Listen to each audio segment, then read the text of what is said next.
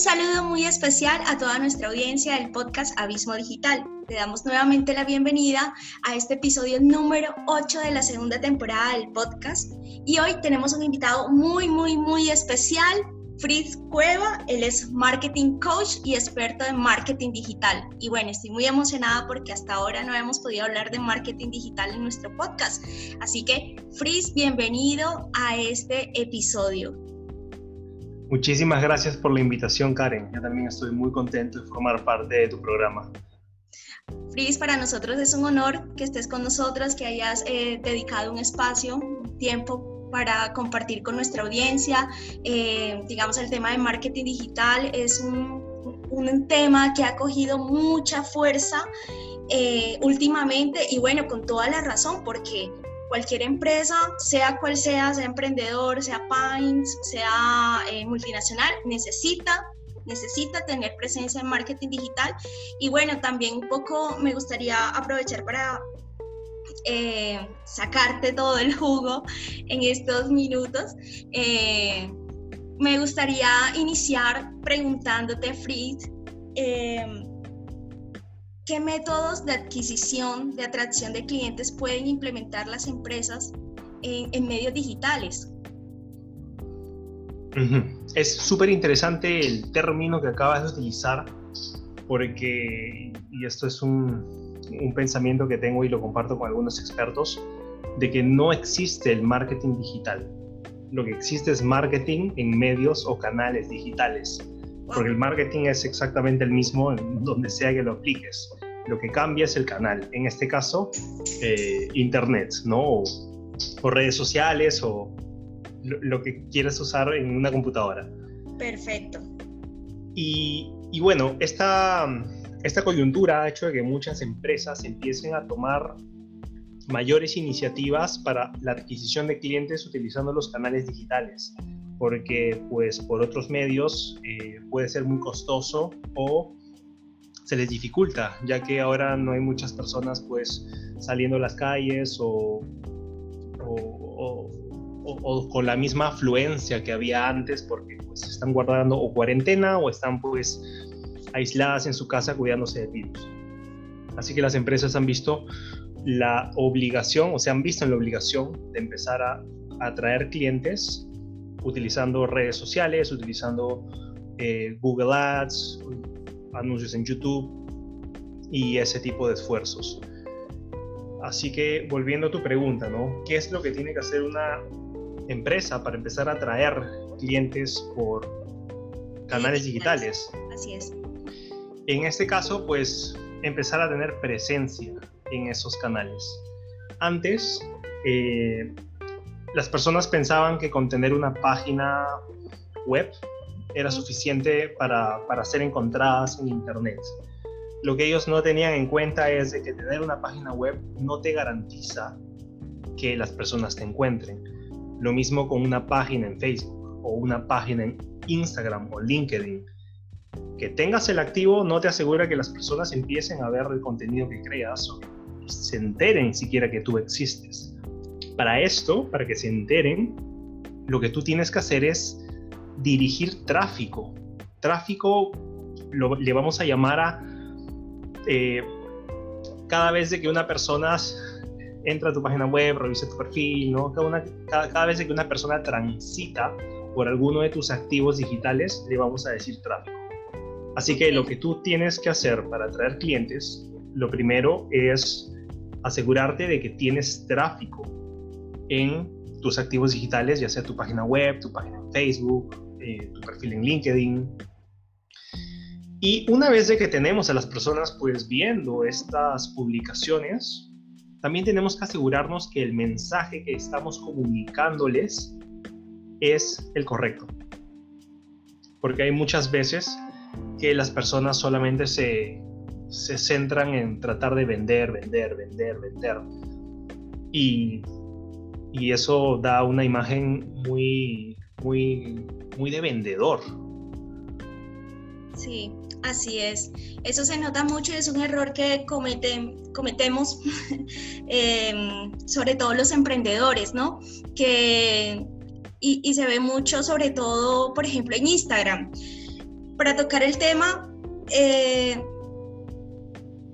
creemos, como bien lo dices, que tener un perfil en alguna red social o una página web y empezar a bombardear a mis, a mis seguidores de mis productos solamente, con eso es suficiente. Y resulta que no, que ahorita pues también por el impacto que hay en, digamos, en, en, la aceleración, la transformación de ese marketing, de esos canales de marketing, pues también la competencia se hace más, más ruda y eso también ha llevado a un fenómeno que es la humanización de las marcas que es, bueno, ya no simplemente vale con que tú llegues y bombardees a tus usuarios con publicidad, sino también que tú tienes que generar, digamos, contenido que te logre enganchar con la audiencia, ¿no? Que logres eh, generar un, un, vínculo emocional también eh, con tu audiencia para poder eh, ir más allá de, del simple hecho de, de, que yo coloco una publicidad y todos van a venir corriendo hacia mí. Realmente ya eso no funciona de esa manera y sobre todo el tema de las redes sociales, que al final nadie entra a una red social para que le vendan. Todos entramos como a buscar contenido que nos parezca interesante, a, ver cosas chéveres, a ver qué están haciendo nuestros amigos, nuestros compañeros, más no para que para que alguien esté insistiendo en venderme. O sea, creo que al final eso logra un efecto contraproducente, ¿no? O sea, diferente al que queremos lograr. Así es. Y bueno, aquí has mencionado dos cosas muy interesantes. La primera es eh, por qué una persona utiliza o qué es lo que busca en una red social. Y si nos ponemos a pensar un poco, las personas entran a alguna de estas redes sociales, dígase Facebook, Instagram, TikTok, por una de tres cosas, o quizás las tres, ¿no? La primera es eh, para entretenerse, la segunda es para educarse o para informarse. Y como dices, las empresas están buscando bastante humanizar ahora porque se han dado cuenta que crear ese tipo de conexión con una persona o con su audiencia es lo que realmente la separa del resto. Porque si nos ponemos a pensar, ahora todos los productos y servicios se están estandarizando de una forma increíble. Ya el encontrar un diferencial entre un producto que compras por, eh, por internet eh, es súper complicado, ¿no? Todos los productos tienen la misma garantía, tienen los mismos beneficios, tienen las mismas características. Y para poder diferenciarse, las empresas tienen pues que humanizar las marcas decirle, ¿sabes qué? Tú me importas, yo voy a realmente darte lo que necesitas y voy a ayudarte a que tú soluciones ese problema o esa necesidad que tienes. Eh, y es así, es, por eso que las empresas ahora están buscando humanizar bastante. Y esto lo leí en, no recuerdo dónde, no recuerdo ni siquiera el autor, porque constantemente estoy revisando un montón de fuentes y viendo material de diversos autores. Pero en las épocas de crisis es mucho más inteligente crecer en audiencia antes de que crecer en ventas. O sea, está bien, si puedes crecer en ventas, increíble pero muchas empresas no lo van a poder lograr. Así que una estrategia muy inteligente es hacer crecer tu audiencia, estar con ellos en los momentos más difíciles, para cuando estos momentos difíciles se acaben o pasen, tú tengas una audiencia más grande que va a estar dispuesta a comprarte porque tú estuviste con ellos en los tiempos de dificultad y, no estuviste, y no estuviste diciéndole, hey, cómprame, sino, hey, tienes este problema, lo puedes solucionar de esta forma aquí te doy contenido. Mira, aquí tienes un video donde te enseño cinco tips para solucionar esto. ¿Quieres arreglar eso en tu casa? Ok, aquí te dejo un tutorial de cómo hacerlo. Y este tipo de acciones, las empresas, pues, perdón, las personas lo aprecian bastante. Y es por eso que muchas empresas se han puesto las pilas recién porque está sucediendo todo esto de la pandemia y, lo están haciendo. Claro, claro, eso, eso es súper, súper importante. Eh, y ahora que estabas mencionando eso, eh, pues voy a traer a colación de pronto un caso personal. Eh, a mí me encanta eh, Vilma Núñez, creo que a ti también te encanta, tú también la sigues. Y, y, me encanta la estrategia de ella porque ella se ha dedicado durante todos estos años a crear un banco de contenido gigantesco para emprendedores, para personas que quieran aprender de marketing, que ya uno se siente como llega el momento en que ya uno se siente tan comprometido decir, bueno, es que ya eh, yo necesito una plantilla, voy a su página web, la encuentro, voy a Spotify, escucho sus podcasts, aprendo, voy a YouTube, tiene libros, tiene tantas cosas que uno al final dice, no, definitivamente si yo voy a pagar por educación, lo voy a hacer con ella.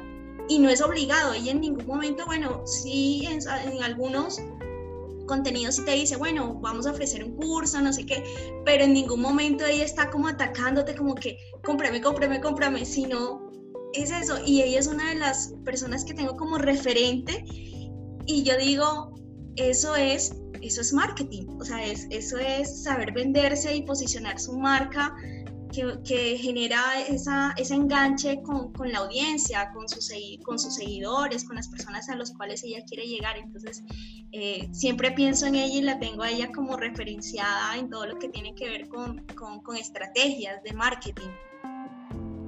Claro, sí, ella se ha encargado, bueno, ha hecho un muy buen trabajo en todos estos años y, y justo lo que tú me mencionas eh, es un principio de persuasión que se llama reciprocidad. Exacto. Cuando tú recibes algo que es súper valioso para ti y, no te ha costado nada y realmente lo necesitabas, te sientes en deuda con esta otra persona que te ha ofrecido la solución. Eh, y bueno, esto hace que las personas quieran comprarte incluso cuando tú no tienes nada que vender. Como que no, realmente me has ayudado, déjame devolvértelo de alguna forma o compensártelo de alguna forma. Así eh, Y lo otro que me comentas también es muy interesante porque actualmente, y esto también me, di cuenta cuando empezó la pandemia, actualmente muchas, no solamente empresas, sino instituciones han abierto bancos de información de manera gratuita. Y la verdad es que ahora hay tanta información en Internet que tú puedes aprender lo que se te dé la gana incluso de forma gratuita, solamente revisando el contenido de estas personas que se han dedicado a crearlo. Así Pero es. tú te preguntarás, ¿y por qué las personas le pagan al autor si es que su contenido está gratis en Internet? Porque bueno, hay, varias cosas que hay que tener en cuenta, ¿no? Eh, la primera es, hay una sobrecarga de información. Hay mucho que leer pero no todo es aplicable al problema que tú tienes en este momento. Así que tú le pagas a un coach o le pagas a un mentor para que te ayude en la situación particular en la que te encuentras, para que puedas superar esa barrera que te está deteniendo desde el punto de vista de la experiencia. Eh, y, es súper interesante eso. Sí, sí, realmente eh, eh, todo este tema del marketing digital es muy apasionante y, y, cada vez que uno va como aprendiendo más, se va como enganchando con el tema. Y, y también es cierto que al momento de hablar de marketing digital no es, no es sencillo y tampoco es algo pequeño, es todo un mundo de cosas que uno dice, a medida que uno va aprendiendo, uno va diciendo, pero pero ¿dónde estaba todo esto? O sea, como que realmente em, en mi caso personal, este año que he estado estudiando y aprendiendo como tantas cosas de, esto, realmente em, e, este mundo del marketing, como bien lo dices, marketing ya sea tradicional o por canales digitales, eh, me ha dejado muy, muy, muy sorprendida y muy con mucha hambre de conocimiento, con mucha hambre de, de querer aprender más y de ir aplicando, porque esa, es también la idea, como ir aplicando, arriesgarnos, em, empezar a crear contenido, empezar a mirar que el copy, que las imágenes, que los videos, que el contenido, bueno, en fin, que los, las, las analíticas, porque bueno, eso también es otra de las ventajas del marketing en canales digitales, eh, que te ofrecen la posibilidad tú de poder medir cada cosa que hagas. La mayoría de las, de las actividades eh, tú las puedes medir y puedes ir eh, viendo las estadísticas de si está funcionando no está funcionando, cuántas personas, a qué hora entran, a qué hora no entran, hacer remarketing, lo que tantas personas dicen que Google o Facebook me están persiguiendo, eh, o, o, como decía yo antes, ¿no?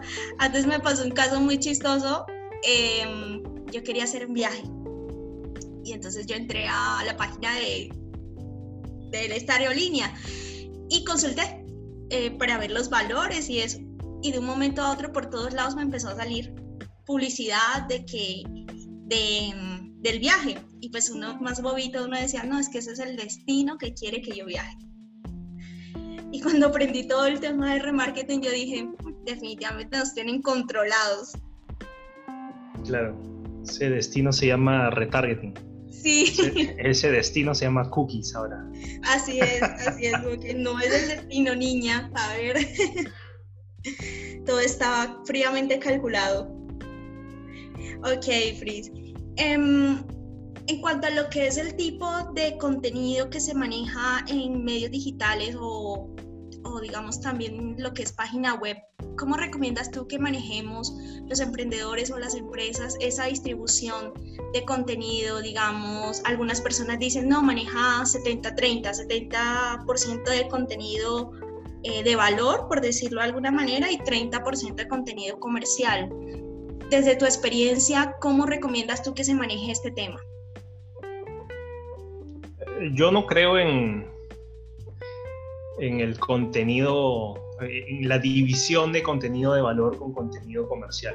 Todo el contenido que tú creas, lo primero que, que tienes que tener en cuenta es de que tiene que estar dirigido a la audiencia, ¿no? Debe, debes tú entender muy bien al tipo de personas al que le vas a hablar, a tal punto de que sepas qué libros leen, qué películas han visto el último fin de semana en Netflix, cuáles son los problemas más grandes que tienen eh, con respecto al producto que tú vendes o incluso en, en sus vidas personales o en sus vidas laborales para que tú puedas crear contenido que resuene con ellos.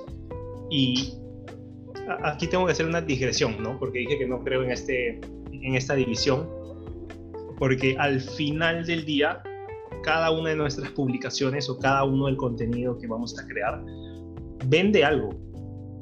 Vende la idea de que tú eres una persona experta, vendes la idea de que tú realmente los entiendes a, tu audiencia, vendes la idea de que tú vas a estar con ellos, apoyándolos en lo que sea, vendes la idea de que, ok, tú los puedes ayudar a solucionar algún problema. Y a la hora de crear contenido, tienes que crearlo eh, poniéndote en los zapatos del cliente. ¿Qué le gustaría, o bueno, de, los, de tu audiencia, ¿no? No necesariamente son clientes los que ven tu contenido. ¿Qué es lo que les gustaría a ellos leer?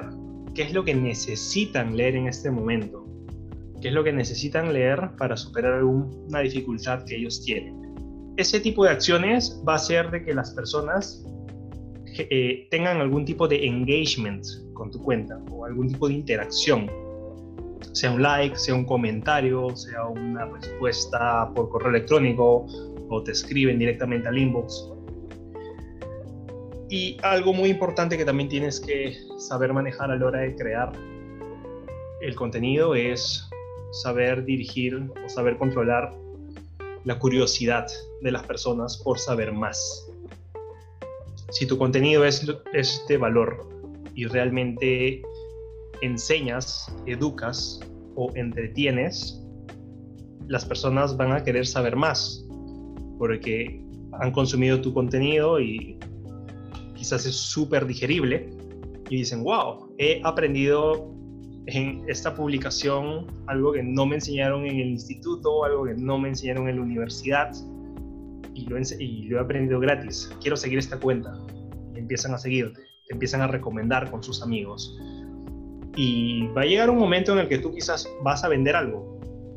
Eso es inevitable, ¿no? Necesitamos como empresas vender algo para, para que la empresa siga sigue existiendo, porque sin capital, sin flujo de caja, no, no vamos a, a, vivir mucho tiempo. Así es. Y, y, el día que tú quieras vender algo, como ya te lo mencioné más temprano, simplemente por reciprocidad y por curiosidad, las personas van a querer tomar esa oferta. Ok, sí, súper interesante lo que nos comentas. Sí, porque es que se manejan varias teorías en, respecto a eso, ¿no? Es como que todo el mundo te dice algo diferente. Eso, eso, es verdad, eso es verdad. Y sí entiendo lo que tú me dices del 70-30. Incluso uh, este, este Gary Vaynerchuk, que es un, influencer que yo sigo desde hace muchísimos años, siempre, siempre dice, ¿no? Que tienes, tienes que dar valor, dar, dar valor, dar valor y luego cobrar, ¿no? Y él escribió incluso un libro al respecto que se llama Jab, Jab, Jab, Right Hook, que se trata de esto. Pero luego escuchando a otros autores y otras personas que tienen mucho más tiempo que él haciendo eh, marketing en canales digitales o que se dedican a esto de, de vender por internet, eh, me enteré de que en, todos los, en todas las publicaciones lo que tú tienes que hacer es generar valor. Y va a llegar un punto en el que has generado tanto valor para las personas que van a tratar de hacer lo que tú sugieres, ¿no? Eh, que tú les enseñas. Y si les funciona, genial. Van a querer seguir trabajando contigo, es más, te van a, te van a empezar a recomendar a las personas.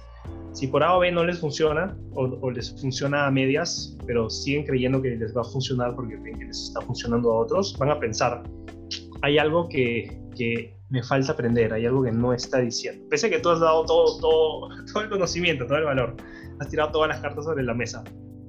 Siempre las personas tienen esta, esta mentalidad de que falta algo.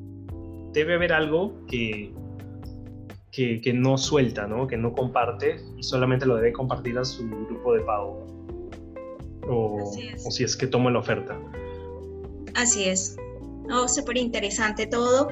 Bueno, Fris, muchísimas gracias por este espacio, por haber compartido con nosotros, eh, digamos, toda esta conocimiento y experiencia que tienes en todo el tema de marketing digital. Eh, para todas las personas que están escuchando el podcast, sí eh, les recomiendo mucho seguir a Fritz en su cuenta de Instagram y en su cuenta de LinkedIn. Fritz, ¿cómo te pueden conseguir? Claro que sí, Karen. Yo estoy en Instagram como Fritz Cueva. En verdad, en todas las redes sociales me pueden encontrar como Fritz Cueva. Eh, mi página web es h-advertising.com, si es que quieren ver un poco lo que hago con mi agencia pero soy más que abierto a poder conversar con las personas que, que, tengan algún tipo de interés en el marketing digital o que necesiten ayuda al respecto, porque sé que iniciar no es fácil, pero dar el primer paso es, es lo complicado, lo que sigue después se pone mejor. sí, eh, en el cajón de los comentarios y en la parte de comentarios de, del podcast voy a dejar los links para eh, que vayan directamente al perfil de Instagram, de LinkedIn y a la página web de Freeze.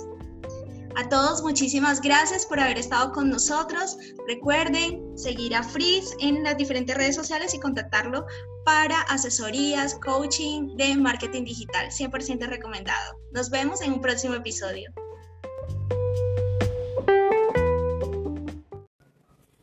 Saludo muy especial a toda nuestra audiencia del podcast Abismo Digital.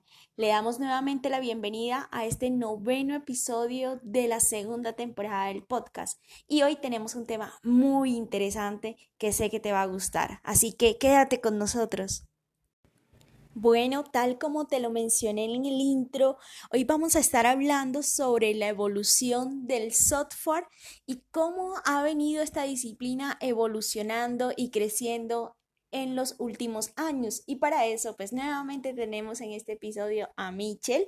Y bueno, Michel, bienvenido nuevamente al podcast Abismo Digital. Muchas gracias Karen, encantado de estar acá eh, compartiendo con nuestros oyentes en este nuevo episodio de la segunda temporada. Eh, bueno, Michel, ¿podrías comentarnos un poco sobre cómo inició todo este tema del desarrollo de software? Sí, claro. Eh, bueno, el desarrollo de software formalmente comienza en la década de 1940 eh, con la aparición de, las computadoras. las primeras computadoras que eran eh, una combinación de circuitos electrónicos con muchos componentes mecánicos. De hecho, estas computadoras se programaban con tarjetas perforadas. Eh, esa era la entrada que ellas recibían y con una matriz de sensores eh, adaptados para, estas, para leer estas, estas tarjetas, las computadoras procesaban esa información de entrada eh, posteriormente, ya después de un tiempo prolongado de procesamiento, porque eran computadoras con rendimientos eh, muy, muy, muy bajos comparados pues con lo que tenemos ahora. Eh, y esa salida, el resultado de todo el procesamiento de la información de entrada, se podía ver en una impresora. Y ese era el desarrollo de la época, que en su momento fue un boom, pero que sin embargo estaba muy limitado a aplicaciones militares y científicas y muy otras pocas eh, académicas. Pero en sí el desarrollo era muy limitado y era llevado a cabo por unos cuantos, muy pocos eran los que se dedicaban al desarrollo de software en ese tiempo. Em, después este, aparecieron lenguajes eh, mucho más avanzados y de alto nivel como Fortran, COBOL, Algol y pues ya de ahí en adelante muchos otros que muy acordes ya con los equipos que se habían desarrollado eh, posteriormente ya con especificaciones mucho más robustas que las que se tenían inicialmente. Estos eh, lenguajes permitían desacoplar la parte del software de la parte hardware, porque anteriormente con la programación que se realizaba, el software estaba muy acoplado al hardware y era muy dependiente del hardware. ¿Qué pasaba? Que cuando tú llevabas un programa de un equipo a otro, eh, prácticamente tenías que reescribirlo porque la computadora que iba a recibir ese programa, esa información de entrada, eh, no tenía la misma arquitectura que la, eh, la que, en la que se había creado el programa inicialmente. Estos lenguajes de alto nivel lo que permitieron fue eso, de cierta forma, realizar un desacoplamiento y permitir eh, en muchos casos que pudieras tener software mucho más portable que el que tenías anteriormente. Eh, pues no se resolvió del todo con estos eh, primeros lenguajes de alto nivel, pero sí este, se tuvo un avance muy, muy grande en comparación con lo que se tenía al principio. Posteriormente nacieron otros lenguajes como C, C++, Java, eh, Python, Ruby, como muchos de los lenguajes que tenemos ahora de alto nivel y que implementan eh, paradigmas de programación eh, mucho mejores de los que se tenían anteriormente, porque los primeros eran eh, paradigmas secuenciales. actualmente tenemos como base de la programación el paradigma orientado a objetos. De ahí nacen muchos otros, como el paradigma funcional, la, programación orientada a eventos, programación reactiva, que son, digamos que los paradigmas que están dominando el mundo de la programación actualmente. Eh, bueno, retomando un poquito la historia, eh, después del 12 de marzo de 1989, que se considera como el día del nacimiento del Internet, y siendo Tim Berners-Lee el ponente de la propuesta formal de la web en el CERN. Eh, esto permitió la masificación del Internet y pues después de muchos años eh, nació el rol de webmaster, porque anteriormente los programadores eh, no tenían un rol definido, simplemente eran programadores. Y ese webmaster eh, se encargaba de realizar todo el proceso y flujo de información del sitio web. Eh, planificación, creación, actualización de contenido, soporte, mantenimiento, administración de servidores y pues muchas otras, otras tareas que salían del día a día.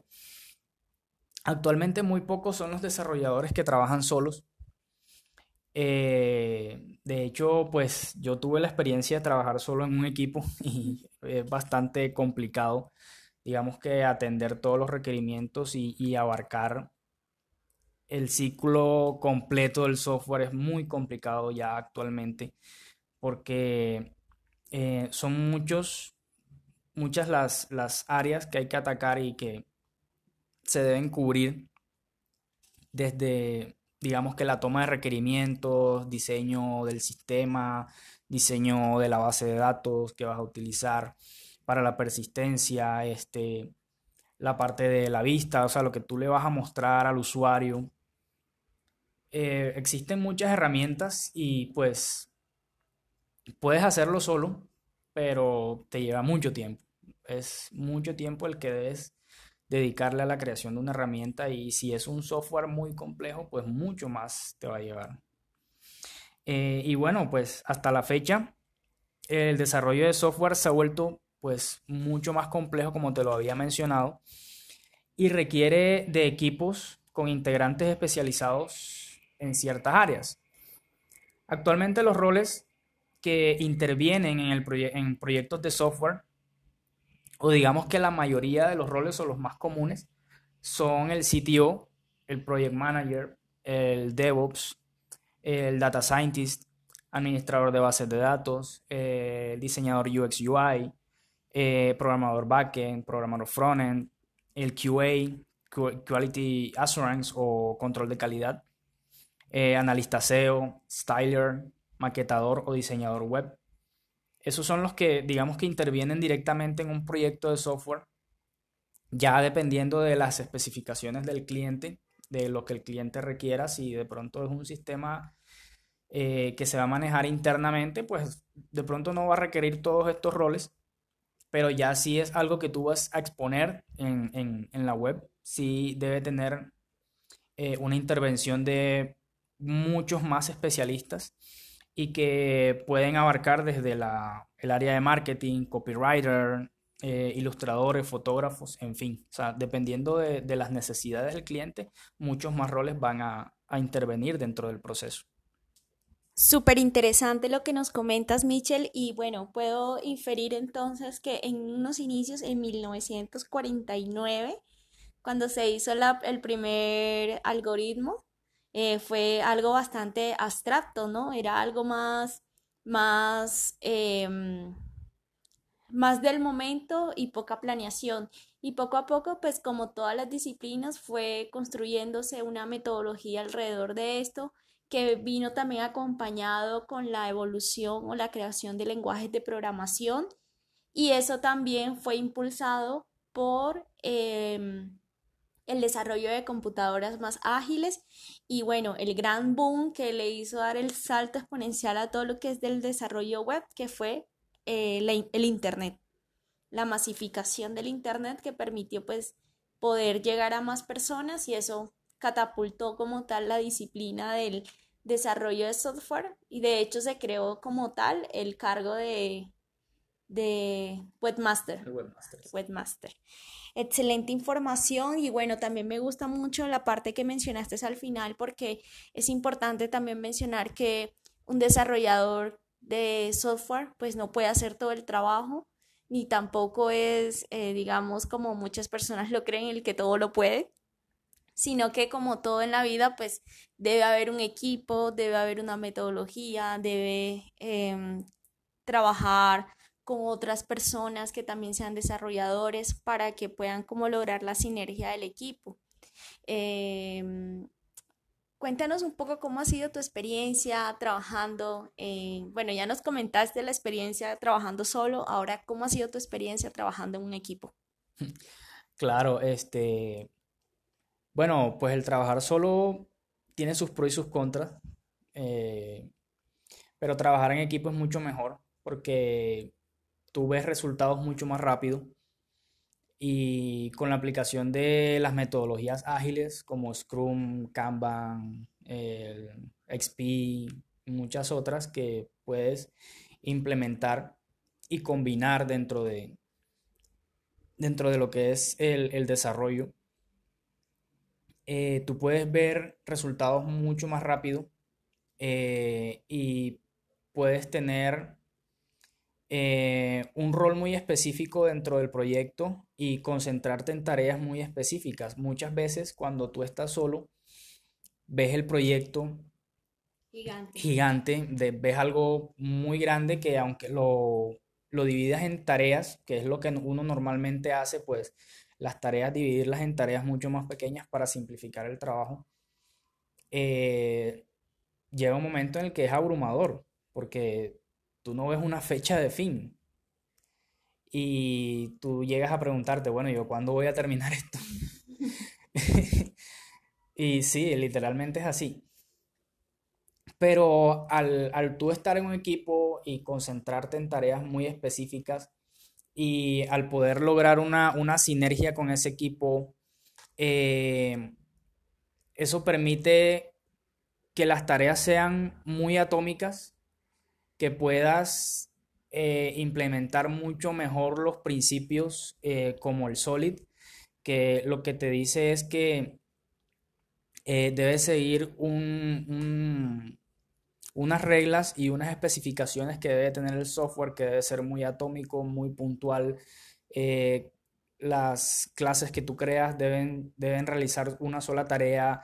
Tienes que tener o implementar un muy bajo acoplamiento entre los diferentes componentes que, integran el, el software o la aplicación y también implementar una cohesión muy alta, o sea que muchos de los componentes que debe tener una aplicación eh, deben estar lo más separados posibles, no tener este, funciones combinadas o compartidas y que esos componentes tengan tareas muy específicas.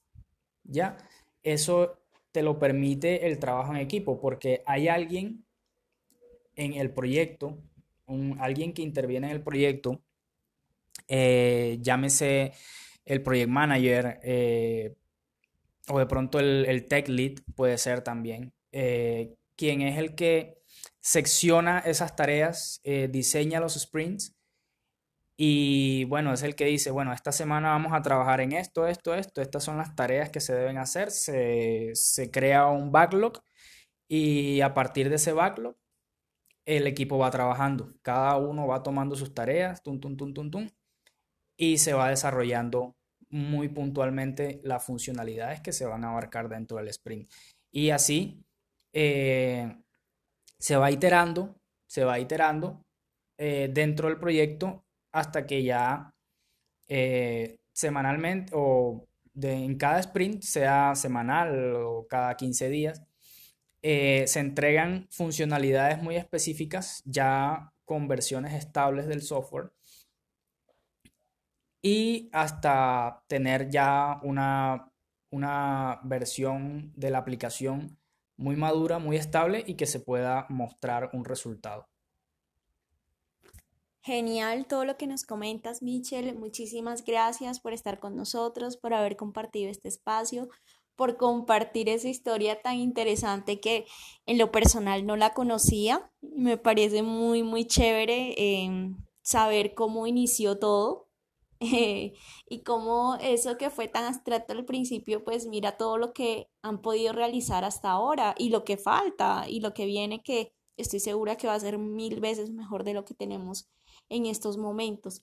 Así que a toda nuestra audiencia, muchas gracias por estar con nosotros. Los invitamos a dejarnos su comentario. ¿Qué tal le pareció la historia del software? Si la conocían, si al igual que yo no la conocían y les encantó, por favor déjenos los comentarios.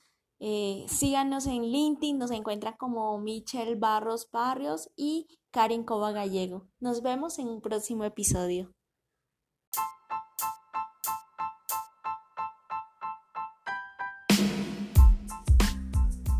Un saludo muy especial a toda nuestra audiencia del podcast Abismo Digital. Le damos nuevamente la bienvenida a este noveno episodio de la segunda temporada del podcast. Y hoy tenemos un tema muy interesante que sé que te va a gustar. Así que quédate con nosotros.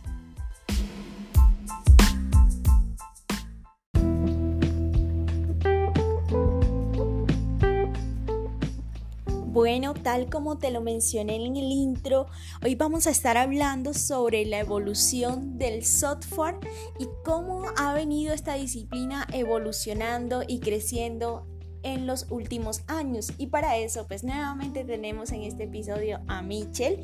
Y bueno, Michel, bienvenido nuevamente al podcast Abismo Digital. Muchas gracias Karen, encantado de estar acá eh, compartiendo con nuestros oyentes en este nuevo episodio de la segunda temporada. Eh, bueno, Michel, ¿podrías comentarnos un poco sobre cómo inició todo este tema del desarrollo de software? Sí, claro. Eh, bueno, el desarrollo de software formalmente comienza en la década de 1940 eh, con la aparición de, las computadoras. Eh, las primeras computadoras que eran una combinación de circuitos electrónicos con muchos componentes mecánicos. De hecho, estas computadoras se programaban con tarjetas perforadas.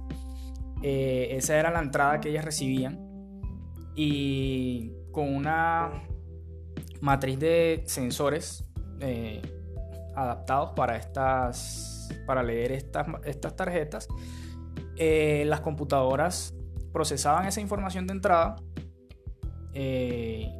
posteriormente ya después de un tiempo prolongado de procesamiento, porque eran computadoras con rendimientos eh, muy, muy, muy bajos comparados pues con lo que tenemos ahora.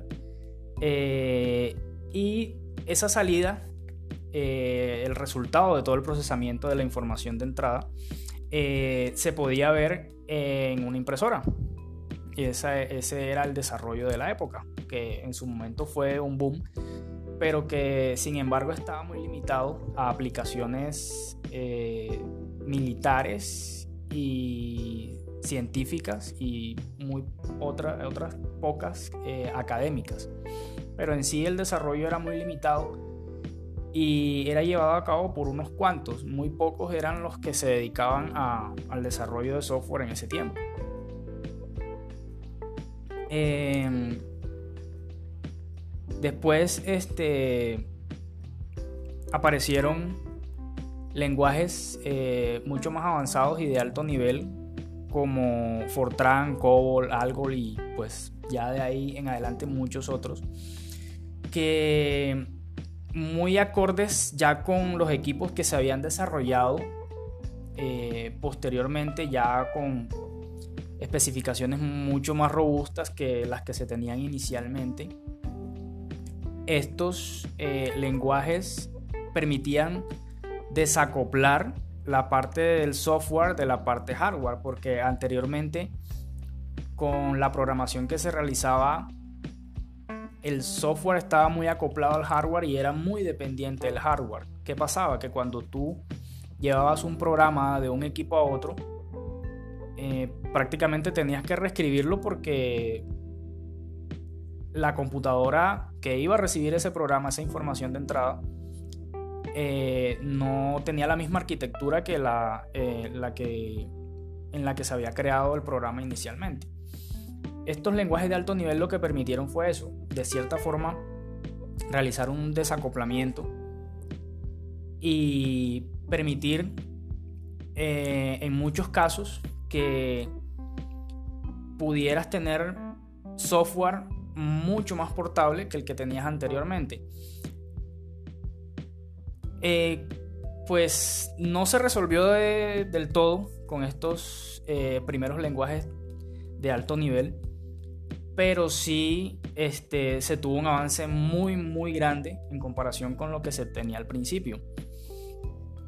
Posteriormente nacieron otros lenguajes como C, C++, Java, eh, Python, Ruby, como muchos de los lenguajes que tenemos ahora de alto nivel y que implementan eh, paradigmas de programación eh, mucho mejores de los que se tenían anteriormente porque los primeros eran paradigmas secuenciales actualmente tenemos como base de la programación el paradigma orientado a objetos. De ahí nacen muchos otros como el paradigma funcional, la, programación orientada a eventos, programación reactiva, que son, digamos que los paradigmas que están dominando el mundo de la programación actualmente. Eh, bueno, retomando un poquito la historia, eh, después del 12 de marzo de 1989, que se considera como el día del nacimiento del Internet, y siendo Tim Berners-Lee el ponente de la propuesta formal de la web en el CERN, eh, esto permitió la masificación del Internet y pues después de muchos años eh, nació el rol de webmaster, porque anteriormente los programadores eh, no tenían un rol definido, simplemente eran programadores. Y ese webmaster se encargaba de realizar todo el proceso y flujo de información del sitio web planificación, creación, actualización de contenido, soporte, mantenimiento, administración de servidores y pues muchas otras, otras tareas que salían del día a día. Actualmente muy pocos son los desarrolladores que trabajan solos. Eh, de hecho, pues yo tuve la experiencia de trabajar solo en un equipo y es bastante complicado, digamos que atender todos los requerimientos y, abarcar el ciclo completo del software es muy complicado ya actualmente porque eh, son muchos, muchas las, las áreas que hay que atacar y que se deben cubrir desde digamos que la toma de requerimientos, diseño del sistema, diseño de la base de datos que vas a utilizar para la persistencia, este, la parte de la vista, o sea, lo que tú le vas a mostrar al usuario, eh, existen muchas herramientas y pues puedes hacerlo solo, pero te lleva mucho tiempo. Es mucho tiempo el que debes dedicarle a la creación de una herramienta y si es un software muy complejo, pues mucho más te va a llevar. Eh, y bueno, pues hasta la fecha el desarrollo de software se ha vuelto pues mucho más complejo como te lo había mencionado y requiere de equipos con integrantes especializados en ciertas áreas.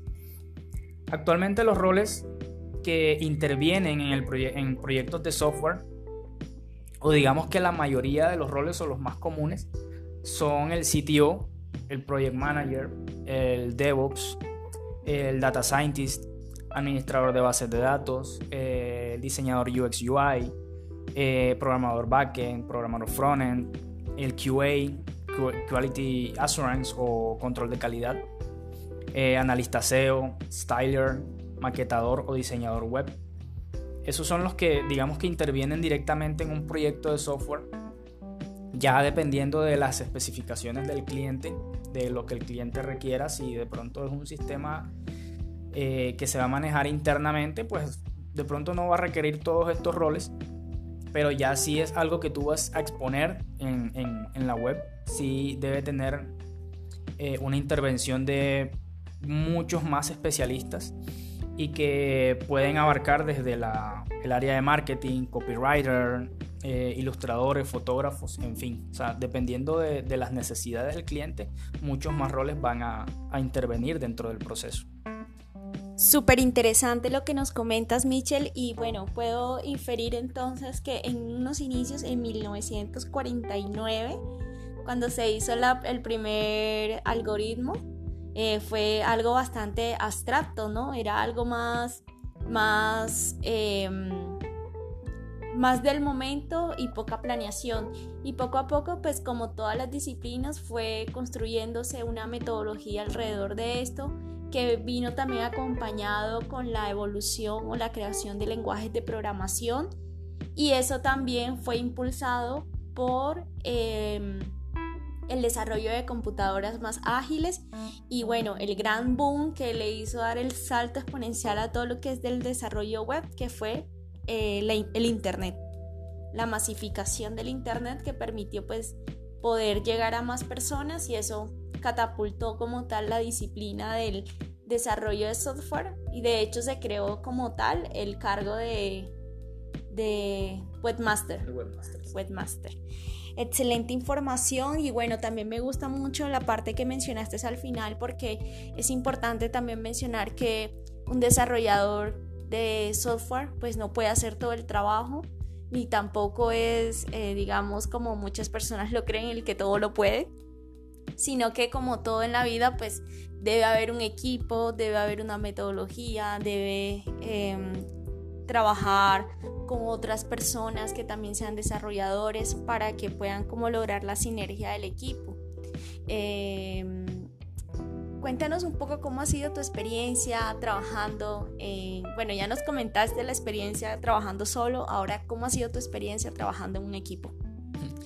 Claro, este, bueno, pues el trabajar solo tiene sus pros y sus contras, eh, pero trabajar en equipo es mucho mejor porque tú ves resultados mucho más rápido y con la aplicación de las metodologías ágiles como Scrum, Kanban, XP y muchas otras que puedes implementar y combinar dentro de, dentro de lo que es el desarrollo.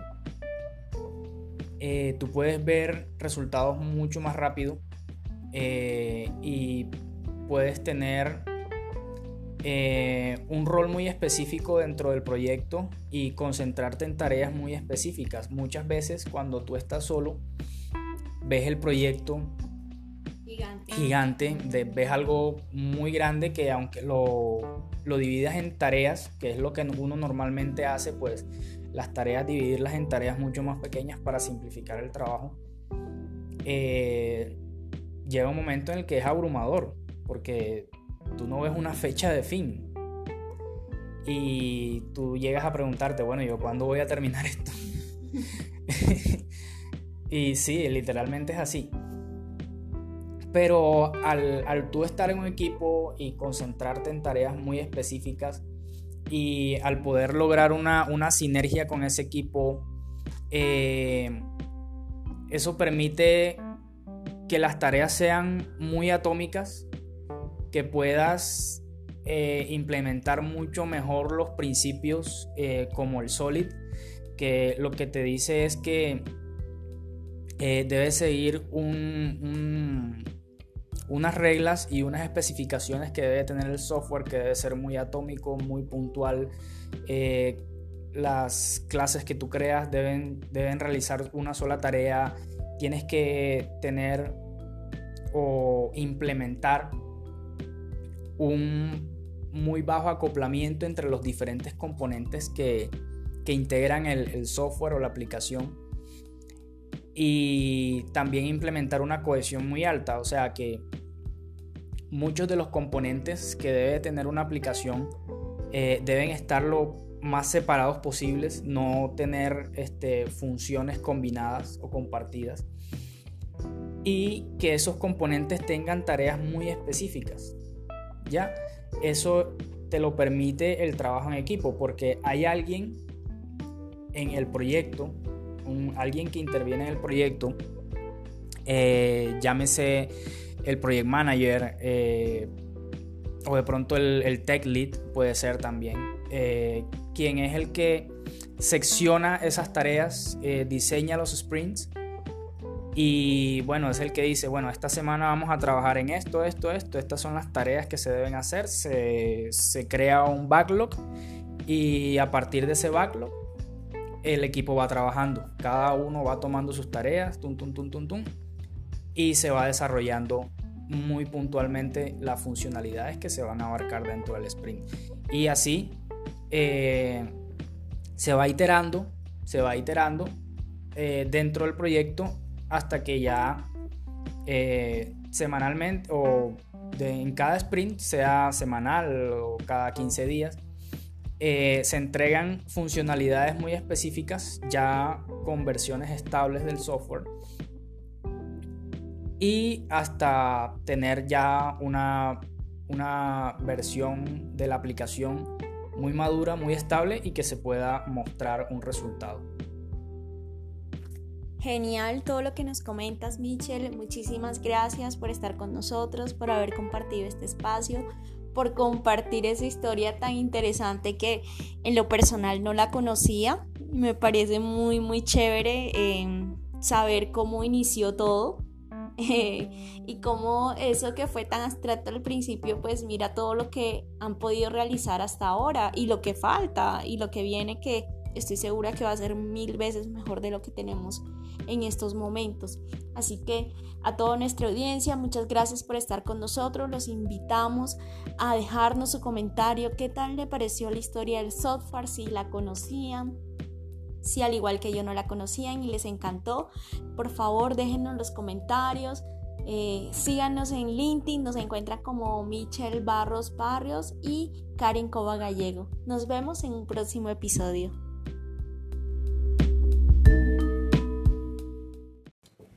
Un saludo muy especial a toda la audiencia de nuestro podcast Abismo Digital. El día de hoy estaremos hablando del bestseller de Stephen Covey, Los siete hábitos de la gente altamente efectiva. No te lo puedes perder. Hola Karen, ¿cómo estás? Hola Michelle, muy contenta de estar nuevamente con nuestra audiencia del podcast Abismo Digital. Y bueno, tal como lo mencionaste, hoy vamos a hablar sobre un libro que ha tocado la vida de millones de personas y es de los siete hábitos de la gente altamente efectiva. Perfecto, Karen. Y bueno, pues coméntanos un poco acerca de este libro. Eh, sí, Michelle. El libro eh, fue escrito por Stephen Covey él eh, fue un escritor y también eh, una persona que dedicó su vida a todo el estudio de los hábitos y también desde los modelos de administración de, eh, digamos, de los diferentes tipos de administración, ayudó a muchas personas y a muchas empresas y bueno, nos dejó varios libros en los cuales nos transmite aún después de que lastimosamente pues Stephen Covey ya no está con nosotros, pero pues nos dejó su legado a través de estos libros. El libro de los siete hábitos de la gente altamente efectiva pues tiene inicialmente, eh, nos habla sobre eh, los diferentes paradigmas que tenemos todos nosotros y cómo estos paradigmas se han venido creando desde el momento de nuestra infancia. Y pues eh, él menciona que esos paradigmas, esas creencias, terminan siendo como el lente o el filtro a través del cual vemos el mundo. Entonces, por eso ya, eh, como dice el dicho, cada cabeza es un mundo y todos miramos el mundo desde diferentes ojos. Y esos ojos, eh, digamos, esa vista se ve distorsionada o difiere un poco de los demás por esos hábitos o esas creencias que tenemos. Entonces, como primera instancia, Stephen Covey nos habla sobre esos hábitos, sobre esas creencias que hemos estado teniendo y nos ayuda a tomar conciencia de esos, de esos hábitos para poderlos cambiar eh, y ser mejores personas. Excelente, Karen. Es un poco como todo eso que nos va condicionando a lo largo de nuestra vida es lo que en realidad eh, define eh, nuestra percepción de la realidad, ¿no? Así es, no lo has podido decir mejor. La percepción que todos tenemos del mundo es diferente porque todos tenemos eh, creencias que nos limitan o nos potencian. Entonces, esa es, esa es la gran invitación que nos hace en su primera parte del libro, es reconocer nuestras creencias, nuestras limitantes, ir más allá e investigar dónde nacieron esas creencias o esas limitantes para poder eh, cambiar lo que está mal y potenciar lo que está bien. Y de esa manera, pues, aprovechar esa, todo ese conocimiento que nos ofrece Stephen Covey en los siguientes capítulos del libro. Excelente, sería como, como un análisis DOFA personal, ¿no? Podríamos decir que sí. Listo, entonces eh, ya entrando un poco en materia de lo que son los siete hábitos, el primero los nombra o los, los clasifica en hábitos que nos, que nos hacen crecer de manera eh, interdependiente es decir, crecimiento interno en nosotros, son cambios o hábitos que deben empezar en nosotros y luego hábitos que nos llevan a la independencia, es decir, a mantener relaciones sanas con las otras personas, con nuestros familiares, con nuestros jefes, con nuestros amigos, compañeros de trabajo, en fin, con todas las personas que nos relacionemos. Y todo eso se convierte al final en un ciclo de mejora continua que eh, lo, lo, lo manifestamos a través del séptimo hábito. Entonces, el primer hábito que nombra Stephen Covey que todos debemos eh, trabajar es, es em, sea proactivo. Y si miramos la proactividad, pues no mirarla desde el punto de vista gerencial o administrativo, de, ser, eh, digamos, dinámicos, sino más bien es de poder analizarnos y poder saber qué cosas tengo mal o qué cosas debo mejorar y trabajar en mí mismo para poder mejorar y para poder eh, retarme a mí mismo como persona, como profesional, como ser espiritual, para poder identificar esas falencias que tengo y ser mejor cada día. El segundo hábito es empiece con el fin en mente. Y este es uno de los hábitos que más, más me gustó porque aparte de que digamos, em, de trabajar con metas, con objetivos, pues él hace un ejercicio muy interesante y es que nos coloca a visualizarnos cómo será nuestro funeral, cómo será el día que muramos. Y nos lleva como a, esa, a ese momento y de hecho nos ayuda o nos invita a imaginar cómo será el discurso que dará nuestra esposa, nuestros hijos, nuestros amigos, de cuando nosotros muramos. Entonces, siempre nos ayuda o nos invita a, a establecer nuestras acciones, nuestros hábitos, nuestro modo de actuar, pensando siempre en el fin, pensando siempre en el objetivo o en ese último instante que yo quiero llegar o lograr. Y acá nos brinda una herramienta muy importante que es una herramienta que podemos todos llevar en formato Excel. De hecho, creo que hay aplicaciones que se basan en esta, que es una herramienta muy importante para poder definir eh, y gestionar nuestro tiempo. Entonces, eh, nos habla de que todos tenemos que tener una agenda, pero no solamente una agenda donde todos lleguemos y enlistemos el listado, por decirlo, de las actividades o el montón de tareas que tenemos, sino más bien eh, identificar esas, esas tareas por áreas de nuestra vida y que todas esas tareas tienen al final la misma importancia. Y luego nos invita a clasificar esas tareas en cuatro cuadrantes. Entonces el cuadrante de lo que es urgente y es importante, el cuadrante de lo que es, es importante pero no es urgente, lo, el cuadrante de lo que es eh, urgente, pero no es importante. Y el cuadrante, por último, que es las actividades que ni son urgentes ni son importantes. Entonces, dependiendo de esta matriz de prioridad que él establece, pues podemos nosotros gestionar nuestras actividades y volvernos más productivos en el día a día. Más adelante en otro podcast, ¿qué te parece, Michelle, si hablamos sobre lo de la gestión del tiempo? Sí, me parece excelente y bueno, personalmente no conocía que digamos que la priorización de actividades partía de, este libro, ¿no? Así es, él, él, digamos que estableció todo esto y de hecho en el libro encontramos el ejemplo y la, digamos, la visualización de cómo sería ese formato para la gestión de nuestras actividades diarias. Realmente es un aporte muy valioso que hizo Stephen Covey y que recomendamos muchísimo que las personas lo lean y puedan seguir aprendiendo porque pues lo que estamos hablando ahorita acá es simplemente a grosso modo algo muy general, pero eh, la intención es que las personas se sientan motivadas a leer el libro y aprender mucho más sobre este gran autor. El tercer hábito es eh, establecer primero lo primero. Y con esto va muy amarrado con el segundo hábito. Una vez que nosotros sabemos qué es lo realmente importante, qué es lo que realmente debemos estar haciendo y cómo debemos distribuir nuestras tareas diariamente, es establecer eso, establecer qué es lo que yo debo hacer y no llenarme de, actividades que al final del día me van, a, me van a mantener ocupado, pero no me van a dejar ser productivo o proactivo. Entonces, establecer siempre primero lo primero, ¿qué es lo más importante para nosotros? ¿Cuáles son esas actividades que sí o sí me van a generar valor? Y ahí pues eh, podemos em, hacer una, una semejanza con el diagrama de Pareto, con la ley de Pareto, que el, el 20% de mis actividades van a generar el 80% de mis resultados. Entonces, esas actividades que son ese 20%, debo hacerlas todos los días o en el tiempo que yo planeé para poder ser, em, digamos, mejorar y ser independiente. Eh, luego, una vez que ya hemos dominado estos tres hábitos, pasamos al segundo eje, que es ser independiente y esos hábitos que me van a ayudar a, relacionarme mejor con, mi entorno. El quinto hábito es procure comprender, primero comprender y luego ser comprendido. Y aquí él nos habla sobre la escucha activa.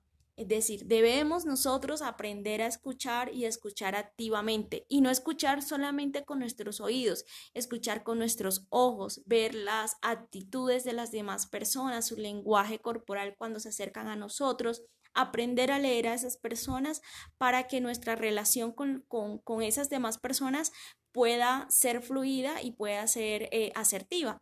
Es decir, si una persona me está diciendo algo, pero con sus gestos, con su forma en la que se expresa o su forma, en su lenguaje corporal me está diciendo algo, pues yo debo aprender a interpretar eso que la persona no solamente me está diciendo con su lenguaje verbal, lo que yo estoy escuchando, sino lo que yo estoy viendo.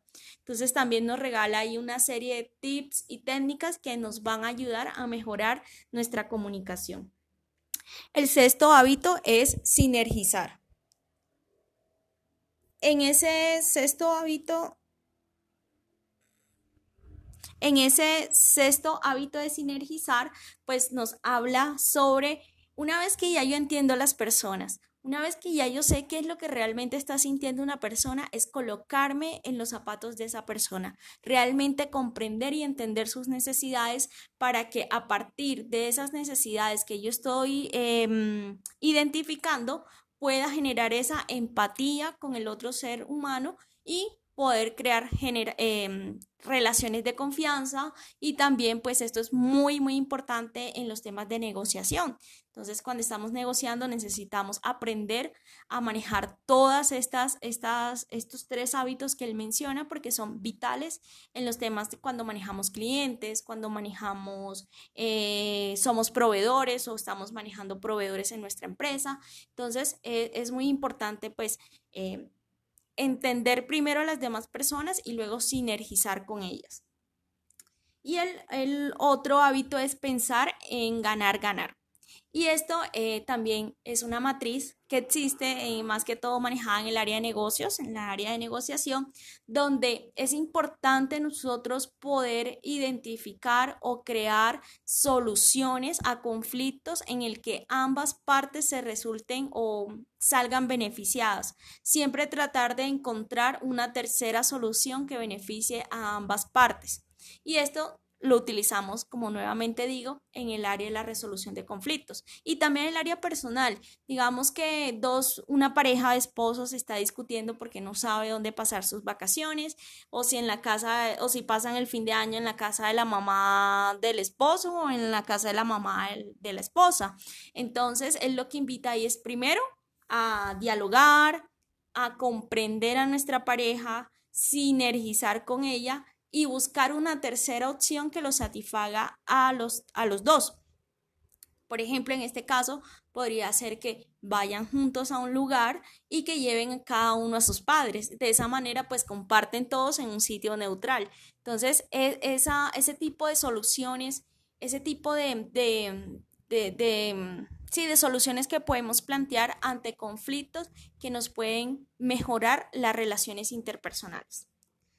Y ya por último, el último hábito es afilar la sierra. Y es, una vez que ya hemos logrado interiorizar cada uno de estos seis hábitos, afilar la sierra eh, significa, o lo que él hace referencia es pulir esos hábitos, pulir mis actividades, mis, mis, mis, mis tareas que realizo diariamente para mejorar día a día y de esta forma interiorizar estos hábitos y convertirlos en un estilo de vida.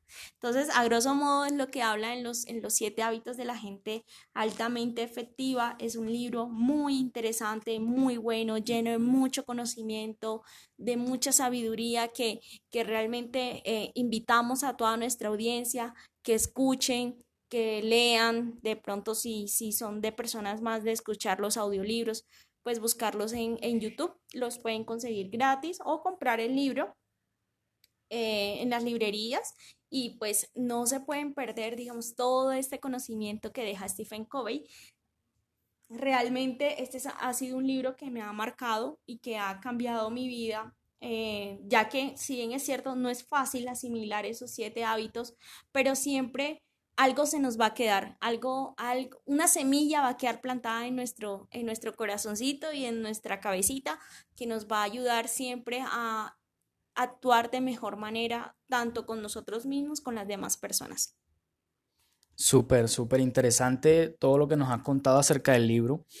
Y bueno, se puede decir que Stephen Covey es el precursor de la optimización del tiempo y, y de la gestión de, sí, de la gestión de, los, de las tareas y todo esto, ¿no? Sí, él eh, realizó ese aporte muy valioso y nos ayudó a, determinar, a, determinar eh, cómo gestionar nuestro tiempo, nuestras actividades a través del método que él plantea. Obviamente hay otros autores que también nos hablan de lo mismo, como en el libro de, de gestión del tiempo con eficacia, eh, pues también nos, nos, mencionan algo muy parecido. Y de hecho hay muchas técnicas que nos pueden ayudar, pero digamos que esta es la matriz de priorización y todo, sí fue Stephen Covey el que nos dejó ese gran legado eh, para, para, para aplicarlo en nuestra vida y, y sacarle todo el provecho a, esta, a estas herramientas que él nos dejó. El libro está lleno de mucho conocimiento, muchos tips, muchas ideas, eh, mucho aprendizaje, lecciones aprendidas porque él lo cuenta en primera persona, lo escribió en primera persona y todo el tiempo le está mencionando sobre em, casos que él vivió en los cuales aplicó esos, esos hábitos y lo ayudaron a salir adelante. Entonces, eh, son, son casos en los que uno también se enfrenta, discusiones con compañeros de trabajo, discusiones con la familia, em, discusiones con, la esposa. De hecho, él menciona que su, vivencia personal con el tercer hijo que él tuvo, que era, eh, digamos que tenía eh, dificultades o limitaciones de aprendizaje, entonces él cuenta cómo con la esposa superaron todo eso y, es muy interesante el, aspecto o el, el, punto de vista que él menciona y, como te dije anteriormente nos ayuda, nos ayuda en todo momento. Eh, eh, Stephen Covey está presente desde el momento que leí el libro, siempre lo tengo presente en mis pensamientos y en mis actitudes y procuro siempre estar aplicando estos siete hábitos, aunque a veces la rutina, a veces las dificultades pues nos, nos inviten a dejar todo a un lado, pues es una lucha constante de crecimiento que, todos debemos de, tener. Bueno, Karen, muchísimas gracias por esta valiosa recomendación, este valioso aporte que, nos has brindado y bueno, no queda más que invitar a toda nuestra audiencia eh, a leer el libro, si ya, si no lo han leído, pues y bueno, adquirir todo ese gran conocimiento que tiene este, este texto de, Stephen Covey y aplicarlo, que es lo más importante, aplicarlo tanto a nuestra vida personal, laboral y en, eh, todos los, aspectos de, de esta, ¿no? Así es. Así es. A todos muchísimas gracias por escucharnos. Espero que les haya gustado este episodio. Déjenos en los comentarios qué opinan, si han leído el libro, si no lo han leído, qué opinan sobre los siete hábitos de la gente altamente efectiva. Nos encantaría escucharlos. Saben que, que, estamos muy pendientes de ustedes y que eh, seguiremos ya dentro de 15 días, Michelle, porque este es el último episodio de la segunda temporada, dentro de 15 días regresamos con más invitados, muchos más temas, tenemos muchas cosas que queremos compartir con ustedes, así que dentro de 15 días espérennos que aquí vamos a estar con ustedes cada miércoles.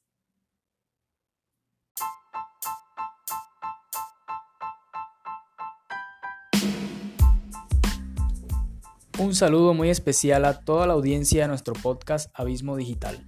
El día de hoy estaremos hablando del bestseller de Stephen Covey, Los 7 hábitos de la gente altamente efectiva. No te lo puedes perder.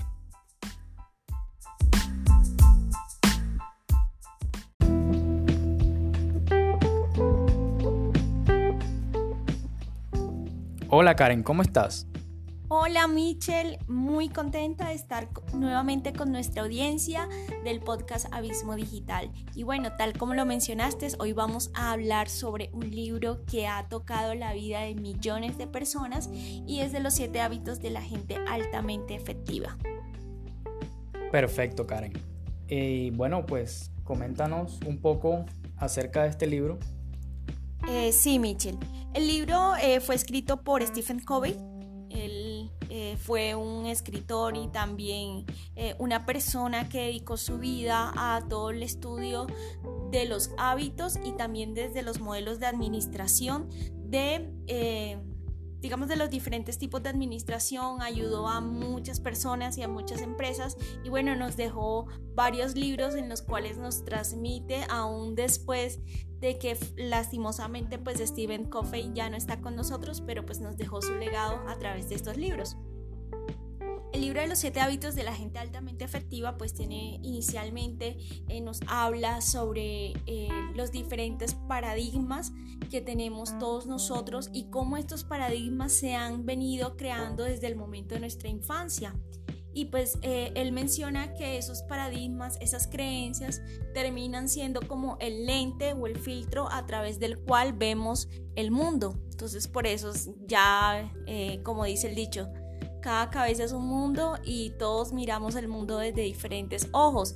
Y esos ojos, eh, digamos, esa vista se ve distorsionada o eh, difiere un poco de los demás por esos hábitos o esas creencias que tenemos. Entonces, como primera instancia, Stephen Covey nos habla sobre esos hábitos, sobre esas creencias que hemos estado teniendo y nos ayuda a tomar conciencia de esos, de esos hábitos para poderlos cambiar eh, y ser mejores personas. Excelente, Karen. Es un poco como todo eso que nos va condicionando a lo largo de nuestra vida es lo que en realidad eh, define eh, nuestra percepción de la realidad, ¿no?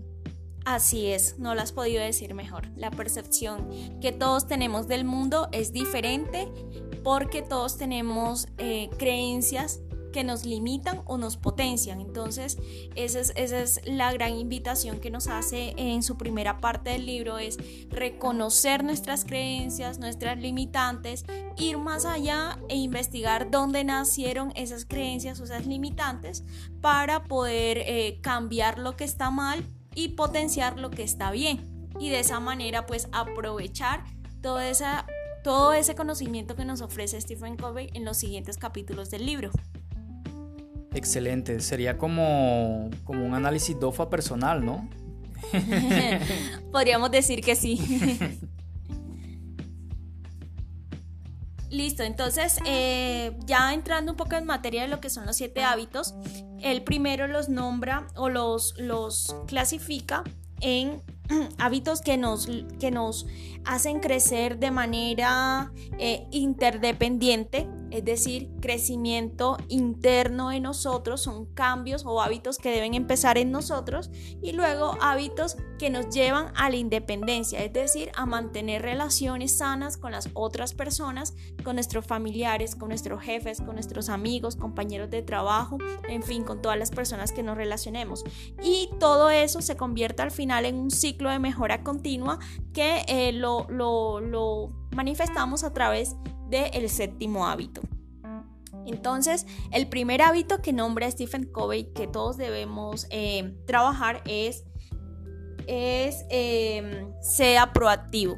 Y si miramos la proactividad, pues no mirarla desde el punto de vista gerencial o administrativo, de, ser, eh, digamos, dinámico, sino más bien es de poder analizarnos y poder saber qué cosas tengo mal o qué cosas debo mejorar y trabajar en mí mismo para poder mejorar y para poder eh, retarme a mí mismo como persona, como profesional, como ser espiritual para poder identificar esas falencias que tengo y ser mejor cada día. El segundo hábito es empiece con el fin en mente. Y este es uno de los hábitos que más, más me gustó porque aparte de que digamos, em, de trabajar con metas, con objetivos, pues él hace un ejercicio muy interesante y es que nos coloca a visualizarnos cómo será nuestro funeral, cómo será el día que muramos. Y nos lleva como a, esa, a ese momento y de hecho nos ayuda o nos invita a imaginar cómo será el discurso que dará nuestra esposa, nuestros hijos, nuestros amigos de cuando nosotros muramos. Entonces siempre nos ayuda o nos invita a a establecer nuestras acciones, nuestros hábitos, nuestro modo de actuar, pensando siempre en el fin, pensando siempre en el objetivo o en ese último instante que yo quiero llegar o lograr. Y acá nos brinda una herramienta muy importante que es una herramienta que podemos todos llevar en formato Excel. De hecho, creo que hay aplicaciones que se basan en esta, que es una herramienta muy importante para poder definir eh, y gestionar nuestro tiempo. Entonces eh, nos habla de que todos tenemos que tener una agenda, pero no solamente una agenda donde todos lleguemos y enlistemos el listado, por decirlo, de las actividades o el montón de tareas que tenemos, sino más bien eh, identificar esas, esas tareas por áreas de nuestra vida y que todas esas tareas tienen al final la misma importancia. Y luego nos invita a clasificar esas tareas en cuatro cuadrantes. Entonces el cuadrante de lo que es urgente y es importante, el cuadrante de lo que es, es importante pero no es urgente, el cuadrante de lo que es eh, urgente pero no es importante y el cuadrante por último que es las actividades que ni son urgentes ni son importantes. Entonces, dependiendo de esta matriz de prioridad que él establece, pues podemos nosotros gestionar nuestras actividades y volvernos más productivos en el día a día. Más adelante en otro podcast, ¿qué te parece, Michelle, si hablamos sobre lo de la gestión del tiempo? Sí, me parece excelente y bueno, personalmente no conocía que digamos que la priorización de actividades partía de, este libro, ¿no? Así es, él, digamos que estableció todo esto y de hecho en el libro encontramos el ejemplo y la, digamos, la visualización de cómo sería ese formato para la gestión de nuestras actividades diarias. Realmente es un aporte muy valioso que hizo Stephen Covey y que recomendamos muchísimo que las personas lo lean y puedan seguir aprendiendo porque pues lo que estamos hablando ahorita acá es simplemente a grosso modo algo muy general, pero eh, la intención es que las personas se sientan motivadas a leer el libro y aprender mucho más sobre este gran autor. El tercer hábito es eh, establecer primero lo primero. Y con esto va muy amarrado con el segundo hábito. Una vez que nosotros sabemos qué es lo realmente importante, qué es lo que realmente debemos estar haciendo y cómo debemos distribuir nuestras tareas diariamente, es establecer eso, establecer qué es lo que yo debo hacer y no llenarme de, actividades que al final del día me van, a, me van a mantener ocupado, pero no me van a dejar ser productivo o proactivo. Entonces, establecer siempre primero lo primero, qué es lo más importante para nosotros, cuáles son esas actividades que sí o sí me van a generar valor y ahí pues eh, podemos em, hacer una, una semejanza con el diagrama de Pareto, con la ley de Pareto, que el, el 20% de mis actividades van a generar el 80% de mis resultados. Entonces, esas actividades que son ese 20%, debo hacerlas todos los días o en el tiempo que yo planeé para poder ser, em, digamos, mejorar y ser independiente. Eh, luego, una vez que ya hemos dominado estos tres hábitos, pasamos al segundo eje, que es ser independiente y esos hábitos que me van a ayudar a, relacionarme mejor con, con, mi entorno. El quinto hábito es procure primero comprender y luego ser comprendido. Y aquí él nos habla sobre la escucha activa. Es decir, debemos nosotros aprender a escuchar y escuchar activamente y no escuchar solamente con nuestros oídos, escuchar con nuestros ojos, ver las actitudes de las demás personas, su lenguaje corporal cuando se acercan a nosotros, aprender a leer a esas personas para que nuestra relación con, esas demás personas pueda ser fluida y pueda ser eh, asertiva. Es decir, si una persona me está diciendo algo, pero con sus gestos, con su forma en la que se expresa o su forma, en su lenguaje corporal me está diciendo algo, pues yo debo aprender a interpretar eso que la persona no solamente me está diciendo con su lenguaje verbal, lo que yo estoy escuchando, sino lo que yo estoy viendo. Entonces también nos regala ahí una serie de tips y técnicas que nos van a ayudar a mejorar nuestra comunicación. El sexto hábito es sinergizar. En ese sexto hábito, en ese sexto hábito de sinergizar, pues nos habla sobre una vez que ya yo entiendo las personas, una vez que ya yo sé qué es lo que realmente está sintiendo una persona, es colocarme en los zapatos de esa persona, realmente comprender y entender sus necesidades para que a partir de esas necesidades que yo estoy em, identificando pueda generar esa empatía con el otro ser humano y poder crear em, relaciones de confianza. Y también pues esto es muy muy importante en los temas de negociación entonces, cuando estamos negociando necesitamos aprender a manejar todas estas, estas estos tres hábitos que él menciona porque son vitales en los temas de cuando manejamos clientes, cuando manejamos, eh, somos proveedores o estamos manejando proveedores en nuestra empresa. Entonces, e, es muy importante pues eh, entender primero a las demás personas y luego sinergizar con ellas. Y el, otro hábito es pensar en ganar, ganar. Y esto eh, también es una matriz que existe eh, más que todo manejada en el área de negocios, en la área de negociación, donde es importante nosotros poder identificar o crear soluciones a conflictos en el que ambas partes se resulten o salgan beneficiadas. Siempre tratar de encontrar una tercera solución que beneficie a ambas partes.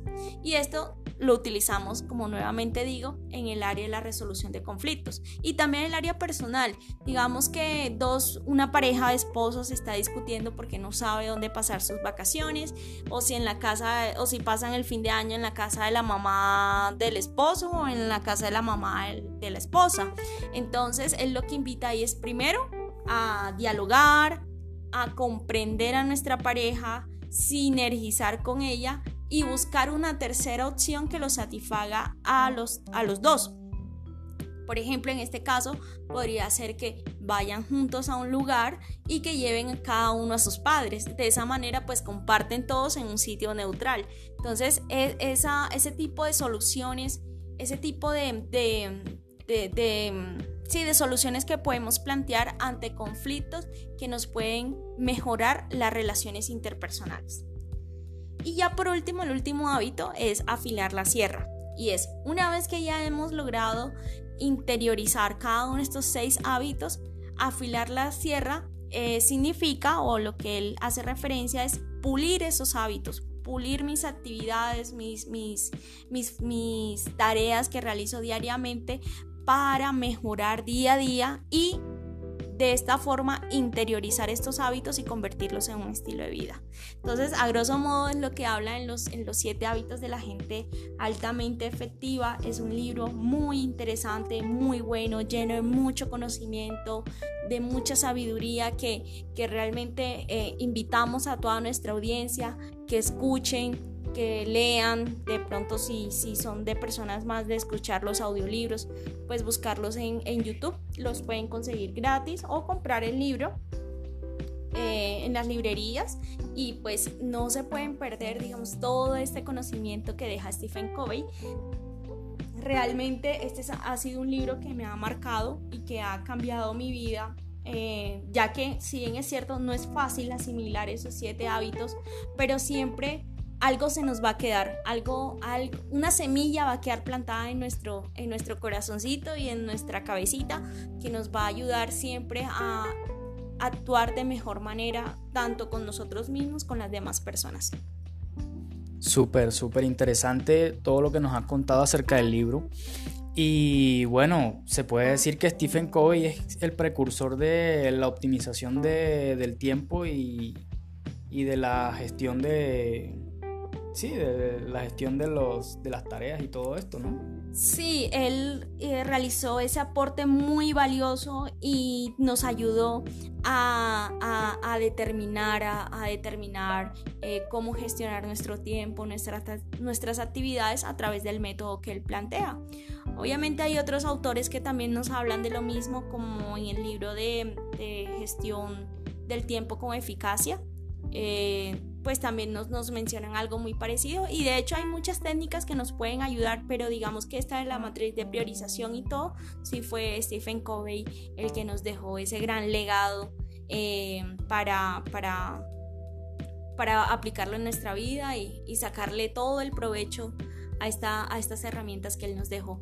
El libro está lleno de mucho conocimiento, muchos tips, muchas ideas, eh, mucho aprendizaje, lecciones aprendidas porque él lo cuenta en primera persona, lo escribió en primera persona y todo el tiempo le está mencionando sobre em, casos que él vivió en los cuales aplicó esos, esos hábitos y lo ayudaron a salir adelante. Entonces, eh, son, son casos en los que uno también se enfrenta, discusiones con compañeros de trabajo, discusiones con la familia, em, discusiones con, la esposa. De hecho, él menciona que su, vivencia personal con el tercer hijo que él tuvo, que era, eh, digamos que tenía eh, dificultades o limitaciones de aprendizaje.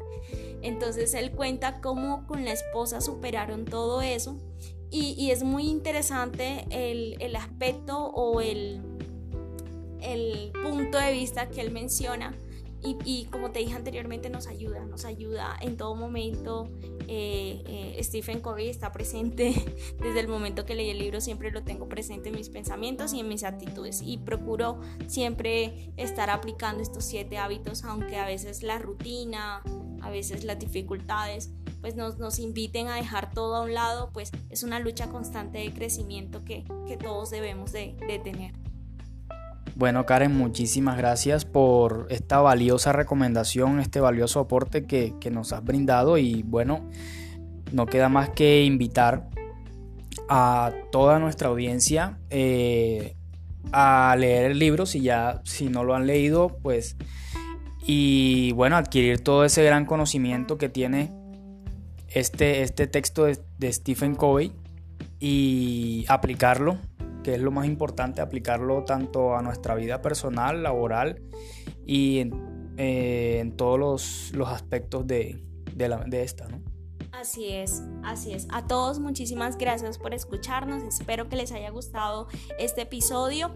Déjenos en los comentarios qué opinan, si han leído el libro, si no lo han leído, qué opinan sobre los siete hábitos de la gente altamente efectiva. Nos encantaría escucharlos. Saben que, estamos muy pendientes de ustedes y que eh, seguiremos ya dentro de 15 días, Michelle, porque este es el último episodio de la segunda temporada, dentro de 15 días regresamos con más invitados, muchos más temas, tenemos muchas cosas que queremos compartir con ustedes, así que dentro de 15 días espérennos que aquí vamos a estar con ustedes cada miércoles.